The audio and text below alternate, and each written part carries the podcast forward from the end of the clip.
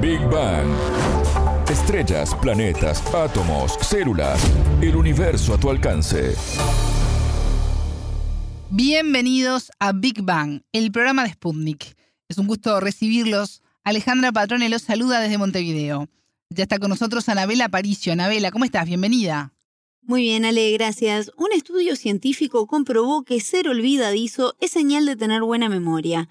¿Cómo sucede esto y cómo funciona la memoria en nuestro cerebro? Hablemos con un especialista de este tema. En Big Bang. Temas, preguntas, expertos, para entender el cosmos, para entender la vida, para entender nuestro planeta.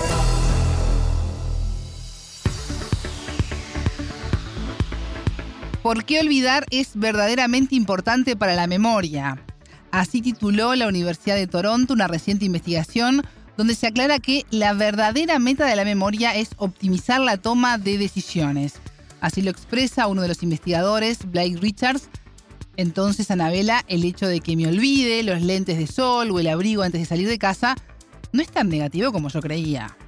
No, Ale, para nada. No es señal de sos tonto o estás en otro planeta. Tengo que volver a casa. no, no, no. Para nada. Precisamente el profesor Richards explica que esto ocurre muchas veces, pues el cerebro debe olvidar detalles irrelevantes para centrarse en los más importantes y que nos ayudarán luego a tomar decisiones más inteligentes en nuestra vida cotidiana. Muchas veces se dice, ah, pero vos tenés memoria selectiva, porque te olvidaste de esto, pero de aquello no. Exactamente. Por ejemplo. Y bueno, esto viene por ahí explicar un poco esto. Hoy la metáfora tecnológica que tenemos para el cerebro es que es una computadora que nunca olvida y por eso Popularmente o en la sociedad, el olvido se puede ver muchas veces como algo negativo, como un fracaso, como un problema de salud. Pero en realidad es un gran éxito, así lo calificó el doctor argentino Robert Rosler, neurocirujano y profesor de neurofisiología, neurociencias y neuroanatomía e integrante de la Asociación Educar. Y una computadora evidentemente no olvida, este, si yo grabo algo en un Word o en un PowerPoint o en un Excel, no olvida, no olvida jamás. Entonces, eh, el olvido eh, se ve como, como, un fracaso, como un error. Eh, si cualquiera de nosotros escribiera un Word y de pronto volviera a, retirar el archivo y faltara algo, valdría oh, es tremendo. Y ya hace un tiempo que se está viendo que, nuestro sistema nervioso, cuando va a formar una memoria, no hace un copia y pega. Es más, si uno viera lo que hace nuestra, nuestra, nuestras memorias, porque en realidad también cuando uno dice tengo buena memoria, en realidad tendría que decir tengo buenas memorias, porque así como cuando uno entra a una heladería y ve que hay varios gustos de helados, nosotros tenemos un montón de memorias diferentes. Tenemos memoria episódica, memoria semántica, memoria emocional, memoria motora, memoria visual. Hay un montón de memorias, prácticamente una memoria por cada eh, circuito que tenemos.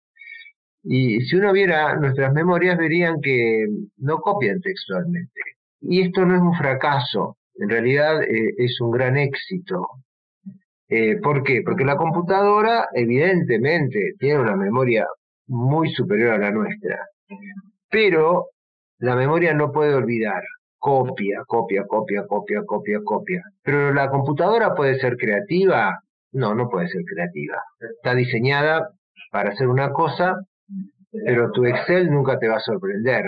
Pero nuestro cerebro sorprende. Si nosotros escuchamos una, una obra de Bach lo leemos a Shakespeare, si escuchamos a Tchaikovsky, bueno, esos cerebros han sorprendido porque han creado algo que no existía antes.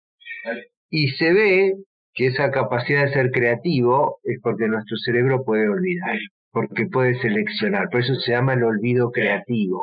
Es esta capacidad de olvidar que le permite a nuestro cerebro ser plástico, ser elástico, ser flexible, y es en este olvido en el cual nosotros podemos ser eh, muy, muy diferentes a la computadora. Por supuesto no somos tan fiables como la computadora, pero podemos tener una enorme, enorme creatividad.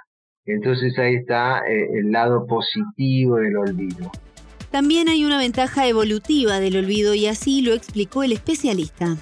Olvidar lo que es traumático emocionalmente, lo cual tiene una ventaja evolutiva, no estar constantemente recordándonos lo que nos ha dañado, lo que ha sido negativo, porque fíjate vos que nosotros los seres humanos somos muy particulares, digamos que en el día de hoy a mí me fue espectacularmente bien, mi vida es dar clase, lo que hago de la mañana hasta la noche, me fue muy bien, pero hubo en una clase un alumno que se quejó. Hoy a la noche cuando yo me vaya a acostar, ¿qué es lo único que voy a pensar? Y en ese alumno que se quejó, ¿sí? Eh, nosotros tenemos una, una tendencia, debido a que nuestro cerebro tenemos múltiples circuitos negativos, tenemos circuitos de ansiedad, pánico, tristeza, agresividad, pero tenemos un solo circuito positivo que es el de placer y recompensa. Porque, bueno, también por una cuestión adaptativa, en el Paleolítico, donde vivimos 200.000 años, hace muy poquito que vivimos en esta sociedad urbana, que son 7.000 años, pero en el Paleolítico era muy bueno acordarse de lo negativo, donde casi me come un tigre, donde este, casi me enveneno comiendo una planta que me dio náusea. Entonces, tenemos un sesgo a lo negativo. Entonces, olvidar esas cosas también es psicológicamente bueno, tener una especie de amnesia de lo que es negativo. Todo este proceso ocurre en un nivel inconsciente, en el hipocampo, la parte del cerebro emocional, y este proceso se hace durante el sueño, por eso es importante dormir para tener buena memoria, según el doctor Rosler. La consolidación de nuestras memorias se hacen durante el sueño y especialmente en un sueño que se llama sueño sin movimientos oculares rápidos, que ocupa el 75% de las horas de sueño. Por eso es tan importante dormir bien. Nosotros nos hemos preocupado mucho por la pandemia del COVID, del cual hemos salido por las vacunas, pero tenemos otra pandemia mucho más grave desde hace muchos años atrás, que es la privación crónica voluntaria del sueño. La población no duerme y no duerme nadie, no solamente los adultos, sino también los niños. Y la privación del sueño afecta desde todo punto de vista. No, no hay un órgano del cuerpo que no sea afectada por la privación de sueño. Y una de las cosas que afecta violentamente la privación del sueño es la formación de la memoria, porque la memoria se consolida durante el sueño. Durante el sueño, esta zona del hipocampo, donde también está encargada de olvidar, yo me acuerdo, bueno, porque soy muy viejo, una película que se llama Casablanca. Y en Casablanca, eh, el personaje principal, que es de Humphrey Bogart, le dice al pianista, tócala de nuevo, Sam.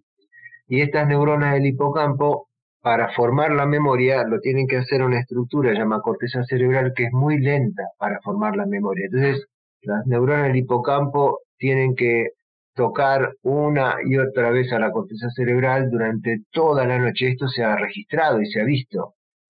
Entonces tienen que descargar una y otra, entonces parece como tócala de nuevo. Y va una. Pero por eso necesitan seis horas de sueño para descargar una y otra. Bueno, y acá me dicen, Ale, te olvidas siempre el celular, el celular. Es verdad, lo reconozco, pero ¿se puede controlar entonces la memoria o determinar cuánta información queremos retener? Increíblemente, Ale, este tipo de procesos es inconsciente, pero la cantidad de horas de sueño pueden marcar cuán buena memoria tenemos. Así lo explica el especialista argentino. Primero necesitamos dormir los adultos 8 horas, 365 noches al año. Se ha visto que, por ejemplo, dormir 6 horas, que es lo que muchos dormimos, tiene un impacto de 40% de pérdida de memoria. Luego, eh, los adolescentes, los adolescentes que son la tormenta perfecta para dormir mal, tienen que dormir nueve horas por noche. Y un niño de 10 años tiene que dormir 10 horas por noche. Y hay otro control que es consciente y, por ejemplo, nos puede permitir despertarnos a la hora que nos propongamos sin usar un despertador o soñar con lo que nosotros queramos o tengamos en mente. Hay otra corteza que es así, está bajo el control consciente, que es lo que llama la corteza racional. Y se ha visto que antes de acostar, vos podés hasta cierto punto modular lo que va a suceder durante el sueño. Entonces vos, antes de acostar, por ejemplo, podés modular a qué hora te vas a despertar, podés modular con qué vas a soñar. Entonces ahora los investigadores están pensando, ¿y podrás modular lo que va a vivir de tu memoria? Y hay cierto trabajo, todo esto está empezando con esto.